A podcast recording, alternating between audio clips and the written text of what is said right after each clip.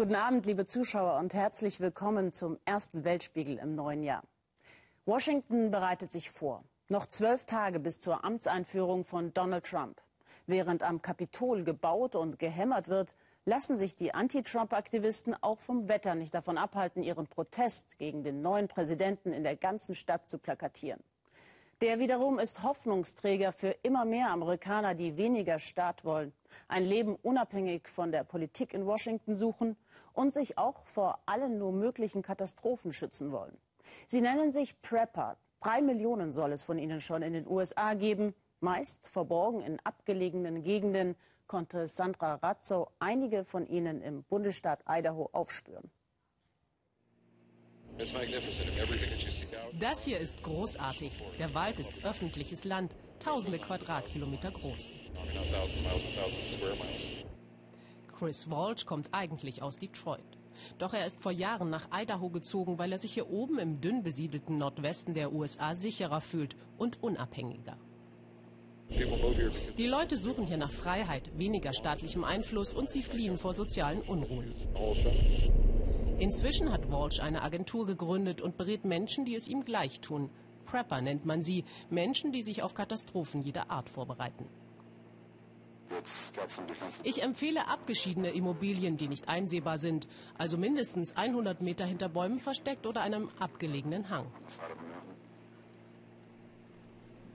Wir sind an einem abgeschiedenen Ort in den Bergen verabredet, dessen Namen wir nicht nennen sollen. Nur mit Hilfe finden wir die Hütte von Glenn Martin und seiner Freundin Jan. Den Strom, den sie brauchen, produzieren sie mit einer eigenen Solaranlage. Ihr Vorratslager mit Lebensmitteln für mehrere Jahre wollen sie nicht zeigen, aus Sicherheitsgründen.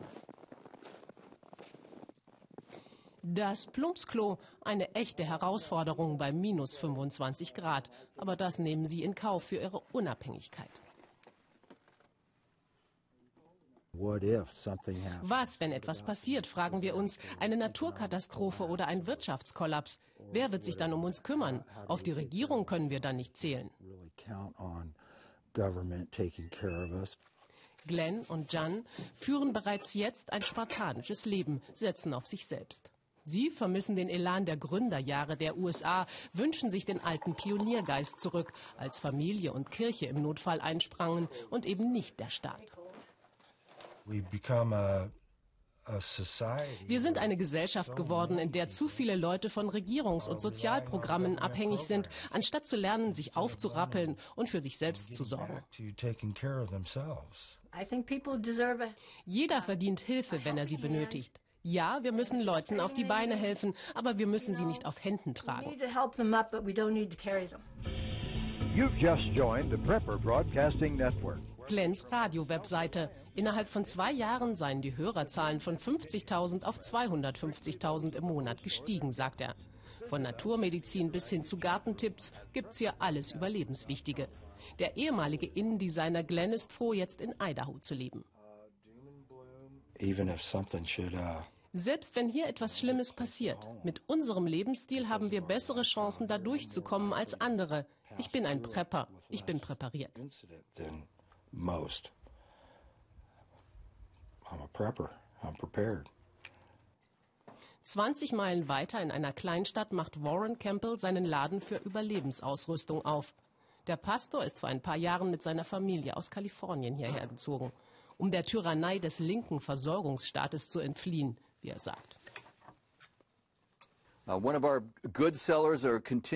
Einer unserer Bestseller im Laden ist unser kleines Notfallset mit Operationsbesteck. Das reicht für kleinere Eingriffe.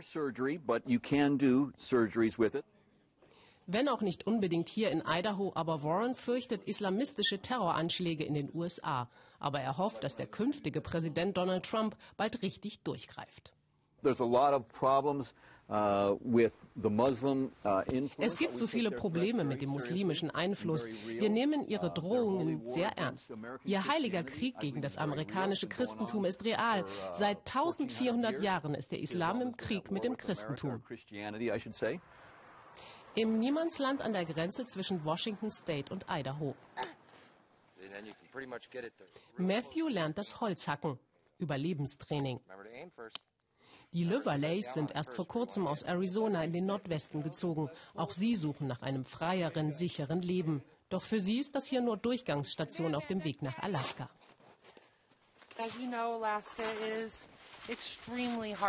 In Alaska sind die Bedingungen ja sehr extrem und wir wollen so gut wie möglich vorbereitet sein.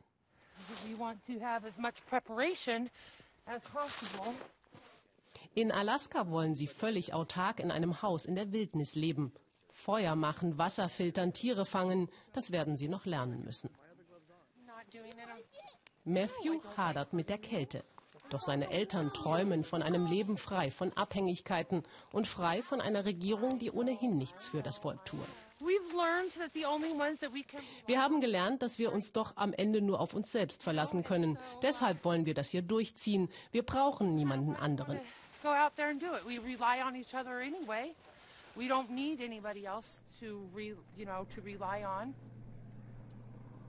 Zurück bei Pilot und Prepper Chris Walsh. Ich berate Kunden aus allen gesellschaftlichen Schichten, sagt er. Sie sind nicht paranoid, sondern eben nur sehr vorsichtig. Du kannst durch dein Leben gehen und sagen, ach, das ist doch übertrieben. Und ja, es ist übertrieben, bis es plötzlich ganz dicht an dich herankommt. Dann wirst du plötzlich wach. Am Lake Pandoray haben sie eine Miniatur der Freiheitsstatue aufgestellt. Für manche, die hierher ziehen, ist Idaho eine der wenigen Regionen in den USA, wo sie sich noch sicher fühlen. Sicher und frei. Reichtum und Macht verführen überall, auch in China. Viele Männer, die es sich leisten können, halten sich dort eine Zweitfrau, poetisch gern als die kleine Drei oder die zweite Brust bezeichnet. Die Agentur nennt sich Krankenhaus für die Ehe. Shanghai 18. Stock. Das Team bereitet sich auf einen Einsatz vor. Ming Li ist die Chefin hier, ihr Spezialgebiet Vertreibung von Mätressen. Die Aufträge kommen fast immer von betrogenen Ehefrauen, die noch einen Rest Hoffnung haben. Zunächst tolerieren die Ehefrauen meist die Affäre, denn bei einer Scheidung wird der Ehemann mindestens die Hälfte des Vermögens mitnehmen. Eine Trennung wäre auch nicht gut für die Kinder. Und vielleicht verdient der Ehemann ja in der Zukunft noch viel mehr Geld, das dann alles der Geliebten zusteht. Mit solchen Überlegungen bleiben die Ehefrauen erstmal tolerant. Ming Li schickt ihr Team zur ersten Kontaktaufnahme. Die Geliebte hat ein Restaurant. Die Mitarbeiter der Agentur tragen falsche Namen, haben erfundene Lebensläufe und schleichen sich so in das Leben der Nebenbuhlerin ein. Ein Job zwischen Eheberatung und Agentenleben. Sie müssen das Vertrauen der Geliebten gewinnen, um sie dann zu beeinflussen. Yuro Cheng hat wie die meisten eine psychologische Ausbildung. Dieser Fall ist weniger kompliziert. Die Geliebte hat ein Restaurant, deshalb haben wir leichteren Zugang zu ihr. Schwieriger ist es, wenn die Geliebte Hausfrau oder Büroangestellte ist. Dann müssen wir uns mit ihren Tagesabläufen vertraut machen und planen, wann, wo und wie wir ihr am besten begegnen können. Oder wir müssen am Telefon so tun, als hätten wir uns verwählt. Ankunft am Restaurant. Sie geben vor, ganz normale Kunden zu sein. Bei Ming Li in der Agentur sitzt die betrogene Ehefrau. Sie will nicht erkannt werden. 48 Jahre alt, sie ist niedergeschlagen, nervös. Mit einem versteckten Aufnahmegerät und GPS-Ordnung kam sie ihrem Mann auf die Schliche, der keine Ahnung hat, dass seine Affäre schon aufgeflogen ist. Erst dachte die betrogene Frau über Scheidung nach, dann kam die Angst vor der Zukunft, vom finanziellen Abstieg und dem Alleinsein. Sie will nicht aufgeben. Nach einer Scheidung würde es mir nicht besser gehen. Das wäre der falsche Weg. An Scheidung denke ich nur, wenn die Wut hochkommt. Tief in mir will ich mein Leben weiter mit ihm verbringen. Ich will nicht, dass meine Familie einfach so verschwindet, nach über 20 Jahren mit allen Auf und Abs. Die Kundin wird auch beraten, was sie selbst ändern muss, um die Ehe wieder glücklicher zu machen. Um die Geliebte kümmert sich derweil Ming Li. Sie hat sich als Eheexpertin in Shanghai einen Namen gemacht. Bei den geheimen Unterwanderungen der Affären hat sie keine Skrupel. Es gehe um den Schutz der Familien. Die Geliebten sind wie Tumore. Wir müssen erst den Tumor entfernen, dann müssen wir uns um die Ehe kümmern und die Probleme lösen. Die Konflikte beseitigen, damit beide Partner in der Ehe wachsen können.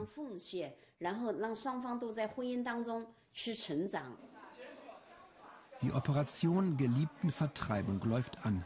Wir filmen heimlich am Nebentisch. Die betrogene Ehefrau vermutet, das Geld fürs Restaurant stamme von ihrem Ehemann. Die Geliebte ist etwa Anfang 30.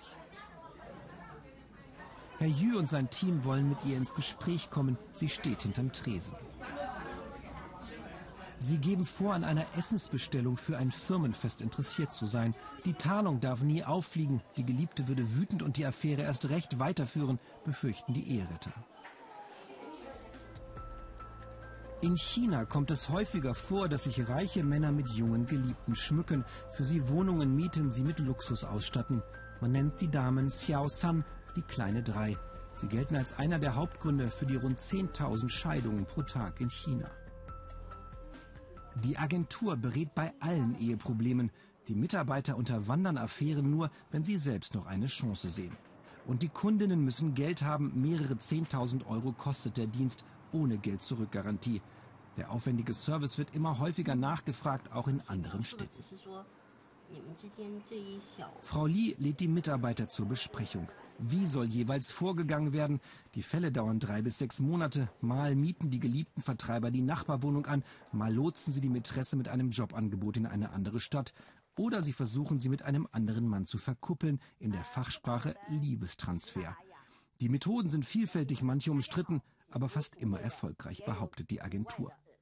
Denn die kleinen Dreien haben einen wunden Punkt. Sie bleiben immer nur die Nummer zwei und haben oft Angst vor den Ehefrauen. Die Geliebten müssen die Beziehung immer verheimlichen und leben in Sorge, dass alles rauskommt. Deshalb säen wir Zweifel. Wollen sie wirklich ihr ganzes Leben als Mätresse verbringen? Der Mann wird sie nie seinen Eltern vorstellen. Alle Feiertage muss sie alleine verbringen, denn er ist bei seiner Familie. Für die Reichen sind die Geliebten doch nur ein Zeitvertreib. Im Restaurant ist die Stimmung schon gelöster. Auch das Geheimkommando will der Geliebten bald die Affäre und den Ehemann madig machen. Die Frau scheint keinen Verdacht zu schöpfen und wird in den nächsten Tagen wieder von den freundlichen Gästen hören. Die sind zufrieden mit dem ersten Abend. Geliebten Jäger Jü sagt, er vertreibe pro Jahr unbemerkt etwa zehn Nebenbuhlerinnen, um die Ehen zu retten. Und auch in diesem Fall sind sie zuversichtlich. Wir werden hier einen Liebestransfer versuchen. Wir müssen die ersten Kontakte machen. Wenn sie sich öffnet und mit uns über ihre Gefühle spricht, gehen wir einen Schritt weiter und sagen ihr, was am besten wäre. Dann werden wir sie mit Männern zusammenbringen, zum Beispiel beim Karaoke singen. Es muss ganz natürlich wirken.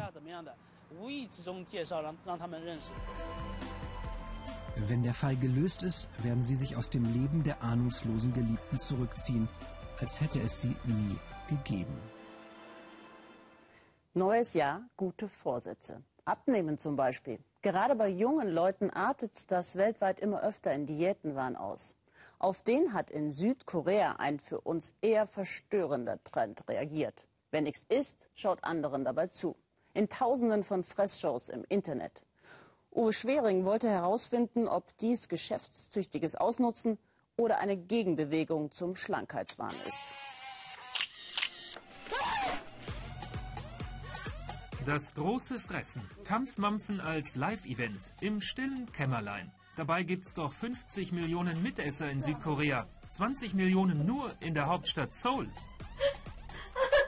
Warum dann bloß stopfen sich junge Leute hier allein vor laufender Kamera die Figur voll?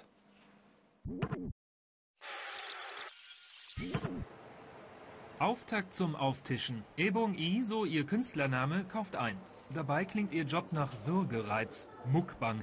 Ein Mix aus Fressen, Fernsehen und interaktivem Gequassel. Selber kochen? Als Star? Nee, lass mal.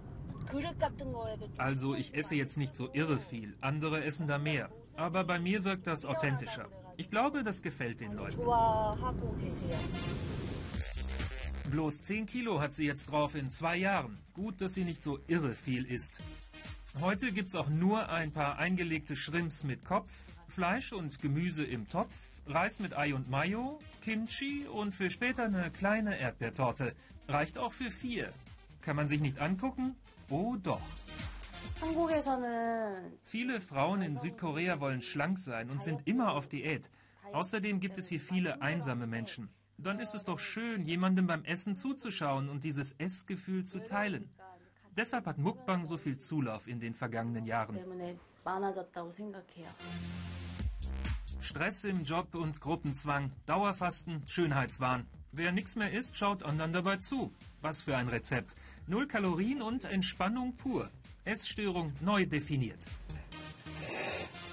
Ebong I haut sich jetzt professionell die Wampe voll und verdient dabei prächtig. Die Fans überweisen online Geld zur Anerkennung.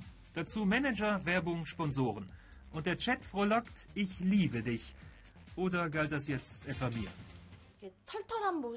Ich denke, es gibt niemanden, der so ist wie ich, also auch ein bisschen Comedy dabei macht. Ich habe als Erste damit angefangen.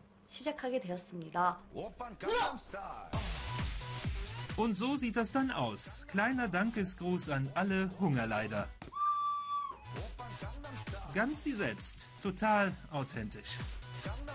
Gemeinsam, einsam, im Angesicht von Schrimps und Erdbeertorte. Das Gute nur, wenn auch allein, aber hungrig geht Ebong E heute jedenfalls nicht ins Bett.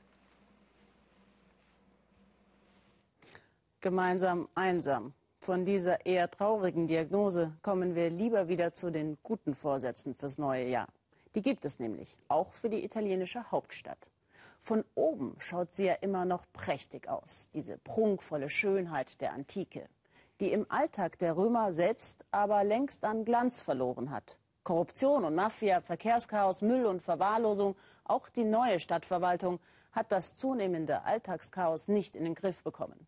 Von der Politik enttäuscht wollten junge Römer, dass 2017 alles besser wird. Und mit viel Eigeninitiative helfen sie mit, dass die Schönheit der ewigen Stadt auch ewig währen soll. Ellen Trapp. Rom ist keine Stadt, sondern eine Welt. So jedenfalls beschrieb Johann Wolfgang von Goethe die ewige Stadt. Sie zählt insgesamt gut vier Millionen Einwohner plus mehrere Millionen Touristen, die es alljährlich in die Hauptstadt Italiens zieht.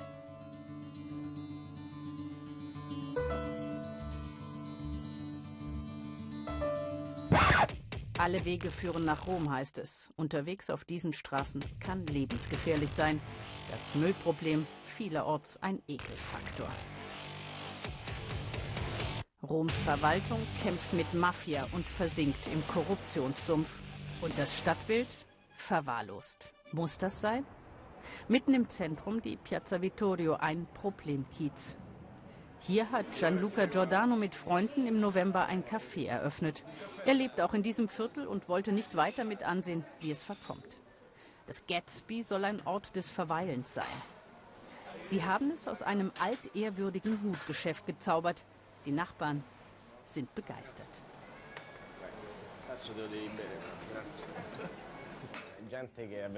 Wir wurden herzlich mit offenen Armen empfangen. Man hat uns viele Komplimente gemacht. Leute, die zu Tränen gerührt waren, vor allem ältere Menschen. Sie haben sich an frühere Zeiten erinnert, sind durch uns wieder aufgeblüht. Das hat uns viel Kraft gegeben. Für uns ist das sehr wichtig. Nach dem normalen Job Schicht im Café. Das Gatsby ist sein Hobby ziemlich zeitintensiv. Markenzeichen, man trägt hier weiterhin Hut. Ein Grund, warum sie den Zuschlag vom Besitzer bekommen haben, nicht Inder oder Chinesen, die viel mehr für das Geschäft geboten haben. Doch nur mit dem Café werden die Probleme des Viertels nicht gelöst. Piazza Vittorio momentan öffentliche Toilette für Obdachlose und Drogenumschlagplatz. Die Kommune tut dagegen nichts. Deshalb kamen die Anwohner auf die Idee, einen Verein zu gründen, der den ganzen Platz wiederbeleben soll. Gianluca ist begeistert. Junge Unternehmer und Traditionsgeschäfte wie der Eismacher Fassi machen sofort mit. Gründungssitzung des Vereins zwischen Schoko und Vanilleeis. Ich bin sehr traurig für Rom. So schlimm wie jetzt hat noch kein Römer die Stadt je gesehen. Sie ist ziemlich heruntergekommen.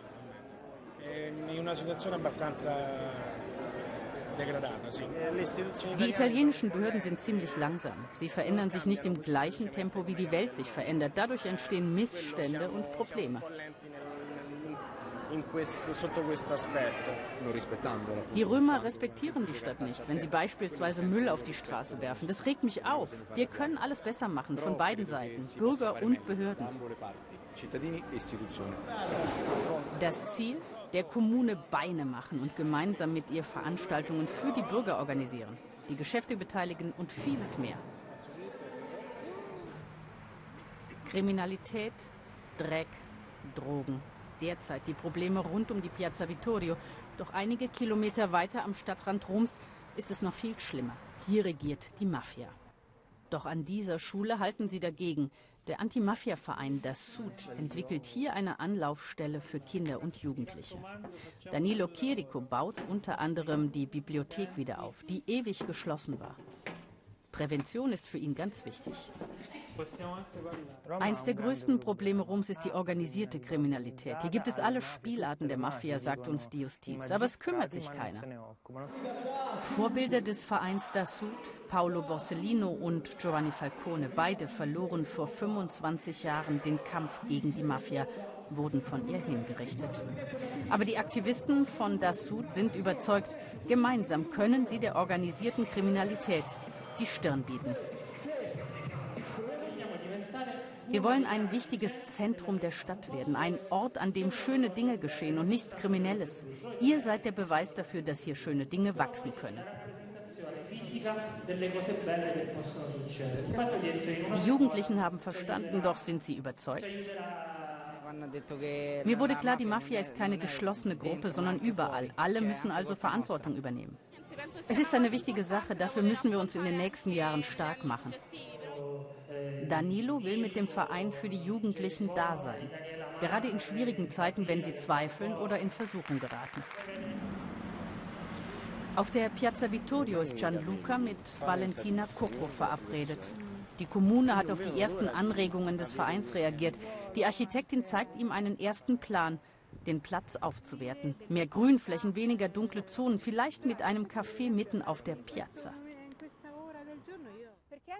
Auch die Gemeinschaft muss sich für einen solchen Platz verantwortlich fühlen, Regeln respektieren. Aber zuallererst muss die Verwaltung ihre Arbeit machen. Es ist offensichtlich, dass die Stadt hier nachlässig war. Es gab weder Geld für Projekte, noch hat man die Probleme ernst genommen. Wir möchten ein Katalysator für die verschiedenen Nationen im Viertel werden. Wir wollen versuchen, der Verwaltung zu helfen, wenn die endlich begreift, wir, die Bürger, wollen helfen. Macht uns das Leben nicht schwer mit Bürokratie und zig Genehmigungen. Dann gestalten wir den Platz lebenswert. Seit knapp zwei Monaten existiert das Gatsby jetzt. San Luca und seine Freunde können ihr Glück noch gar nicht fassen. Der Laden läuft super, der Verein ist gegründet. Beweis genug für alle, dass es sich lohnt, etwas zu wagen und sich zu kümmern. Sie würden es jederzeit wieder tun. Viel gewagt hat auch die junge Negin. Mit erst 18 Jahren ist sie die erste Dirigentin in Afghanistan. Das muss man sich mal vorstellen. Musik war am Hindukusch immer nur Männersache. Unter den Taliban war Musik dann ganz verboten. Jetzt studiert Negin Musik in der Hauptstadt Kabul, mitten im afghanischen Alltag zwischen Morddrohungen und Anschlägen der Taliban. Markus Spieker stellt uns die junge Frau vor, die für viele im Land ein Vorbild ist das der ganzen Welt zeigt, was in afghanischen Frauen steckt, wenn man sie frei aufspielen lässt.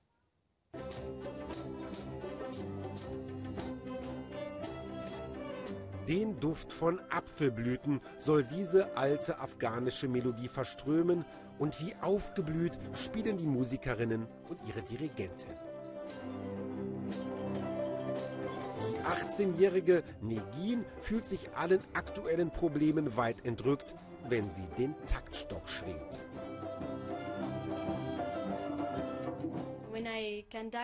Wenn ich vorne stehe und dirigiere, kommen mir oft die Tränen. So sehr bewegt es mich, dass ich dieses Vorrecht habe. Ich strenge mich deshalb auch sehr an. Sie hat eine Kämpfernatur, sonst hätte sie sich auch nicht durchgesetzt gegen ihre Sippe im Nordosten Afghanistans, da wo die Taliban nach wie vor großen Einfluss haben. Nach der Orchesterprobe übt Negin an verschiedenen Schlaginstrumenten. Eigentlich wollte sie Pianistin werden, aber wegen einer Verletzung musste sie sich neu orientieren. Eine kleine Herausforderung nach allem, was sie durchgemacht hat. Mehrere meiner Onkel haben gedroht, mich umzubringen, wenn ich weiter dirigiere und Interviews gebe. Da, wo ich herkomme, dürfen Mädchen nicht einmal zur Schule gehen und schon gar nicht musizieren. Ja, ich lebe gefährlich.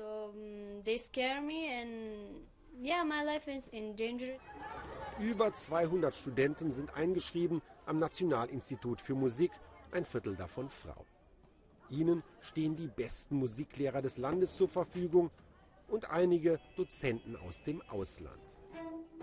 Wie Robin, die vor kurzem noch Cello in einer Rockband gespielt hat und alle Warnungen ihrer besorgten Familie in den USA in den Wind geschlagen hat.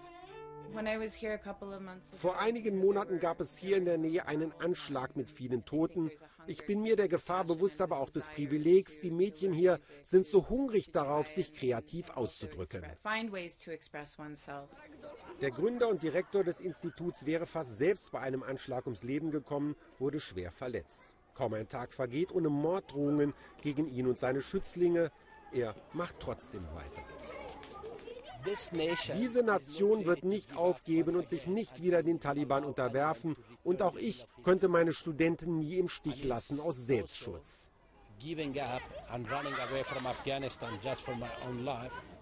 Es ist Mittagspause. Alles wirkt unbeschwert hier mitten in Kabul, wo Terror fast an der Tagesordnung ist. Der Direktor hofft, dass junge Frauen wie Negin das Land in eine bessere Zukunft führen. Sie steht für die neue Generation, die trotz aller Probleme für ihre Rechte kämpft.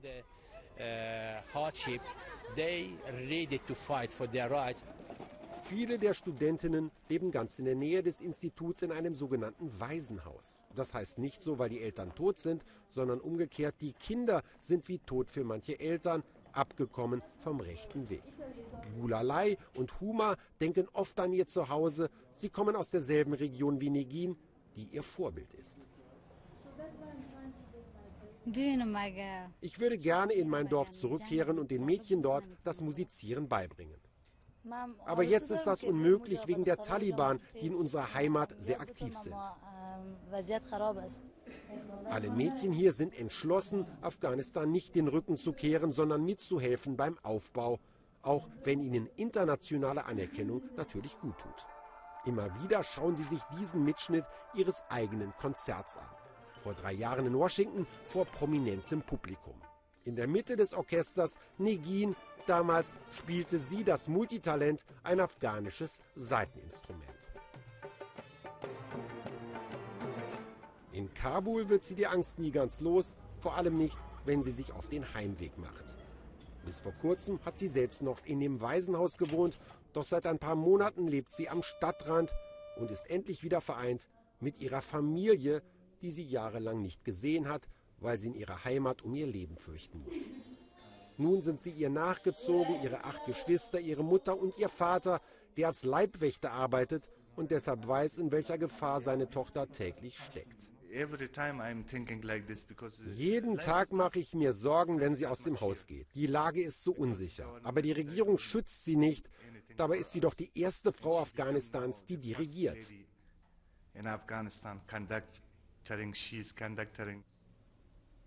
Das ist auch sein Verdienst. Als Negin vor acht Jahren unbedingt eine Schule besuchen wollte, ließ er sie nach Kabul gehen und sie auch gewähren, als sie ihr Herz für die Musik entdeckte. Ich habe meinem Vater erst Bescheid gesagt, als ich die Aufnahmeprüfung bestanden hatte. Ist in Ordnung, sagte er, mach, was gut für dich ist. Meine Mutter war dagegen, sie sagte, das ist nichts für Mädchen. Die Mutter will sich nicht filmen lassen, aber Negin sagt, auch sie sei inzwischen ein wenig stolz. Auf ihre Älteste, die der ganzen Welt zeigt, was in afghanischen Frauen steckt wenn man sie frei aufspielen lässt.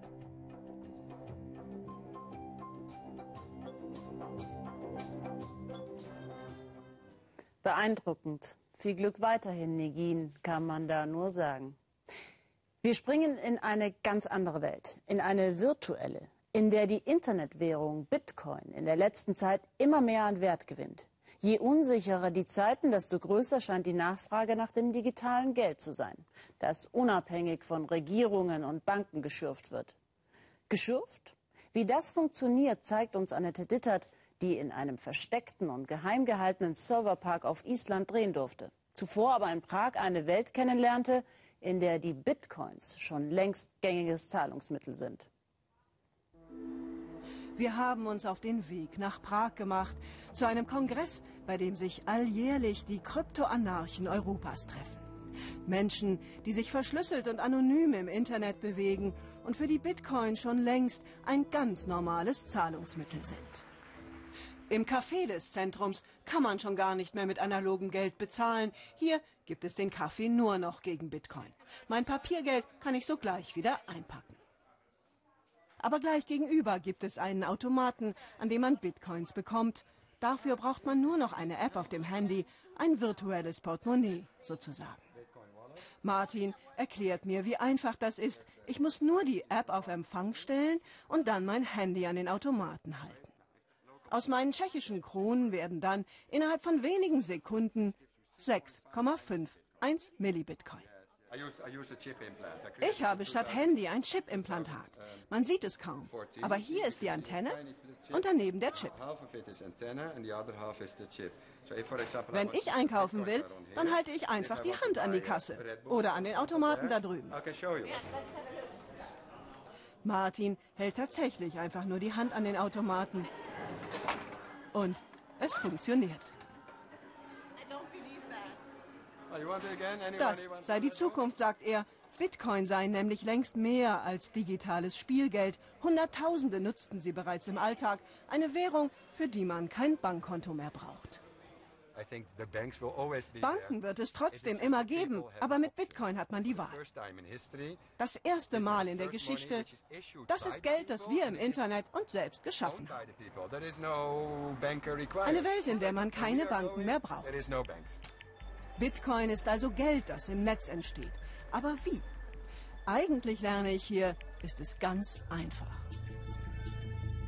Um ein Bitcoin herzustellen, muss ein Computer eine Art Rechenrätsel knacken.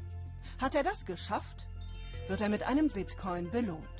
Im Fachjargon spricht man von Schürfen. Pro Tag können derzeit aber maximal 1800 Bitcoins errechnet werden. Das ist in der Software so festgelegt. Je mehr Menschen sich aber nun für diese Währung interessieren, je mehr Computer mitrechnen, desto kleiner ist die Chance jedes einzelnen Computers, Bitcoin zu gewinnen. Und das heißt, wer heute noch große Mengen an Bitcoin schürfen will, der braucht riesige Rechnerparks dafür, sogenannte Minen. Dieser Wettkampf wird derzeit immer härter, denn es gibt nur eine endliche Menge an Bitcoin, die insgesamt geschürft werden können. Auch das ist in der Software so festgelegt. Damit sind Bitcoin ein endlicher Rohstoff wie Gold, der immer wertvoller wird, je mehr Menschen sich dafür interessieren. Und so wird jetzt überall auf der Welt fieberhaft daran gearbeitet, Bitcoin zu schürfen. Eine der interessantesten Minen liegt auf Island. Landeanflug mit dem Pionier Marco Streng. Island war vor allem wegen der Geothermiekraftwerke für ihn interessant, die hier billigen Ökostrom aus heißem Quellwasser gewinnen. Den genauen Standort seiner Mine dürfen wir nicht nennen. Das war die Bedingung. Auf der Fahrt dorthin erklärt er, warum. Ich meine, es geht um viel Geld und ähm, es gibt halt, äh, sehr viel Interesse von verschiedenen Partien, äh, in die Farm einzubrechen bzw. die Farm zu hacken. Man kann nicht sicher genug sein. Von außen sind die Hallen absichtsvoll grau und unscheinbar. Kaum jemand auf Island weiß, dass hier täglich große Mengen an virtuellem Gold produziert werden. Drinnen empfängt uns ohrenbetäubender Lärm. Mein Gott, wie viele Maschinen sind das hier? Allein auf dieser Seite sind über 10.000 Grafikkarten, was mehr ist als äh, der größte Supercomputer der Welt. Was verdienen Sie hier am Tag? Wenn ich das Ihnen jetzt sagen würde, dann würden unsere ganzen Konkurrenten äh, natürlich sofort einen Schluss drauf ziehen können, äh, wie groß wir sind. Und das würde denen natürlich einen spieltheoretischen Vorteil äh, bringen. Und, äh, In etwa. Es ist, ich kann dir wirklich keine Aussagen geben. So viel verrät er mir dann aber doch. Allein die Stromrechnung hier beträgt eine Million Euro im Monat. Das meiste verschlingt die Kühlung der Rechner. Ein weiterer Vorteil auf Island, die Luft ist verlässlich kalt. Das Klima hilft somit, die Hallen zu kühlen. Und so plant der 27-Jährige hier bereits neue, mit Wasserdampf betriebene Serverparks. In der derzeit krisengeschüttelten Welt könne es mit den Bitcoin nämlich nur in eine Richtung gehen, immer weiter aufwärts.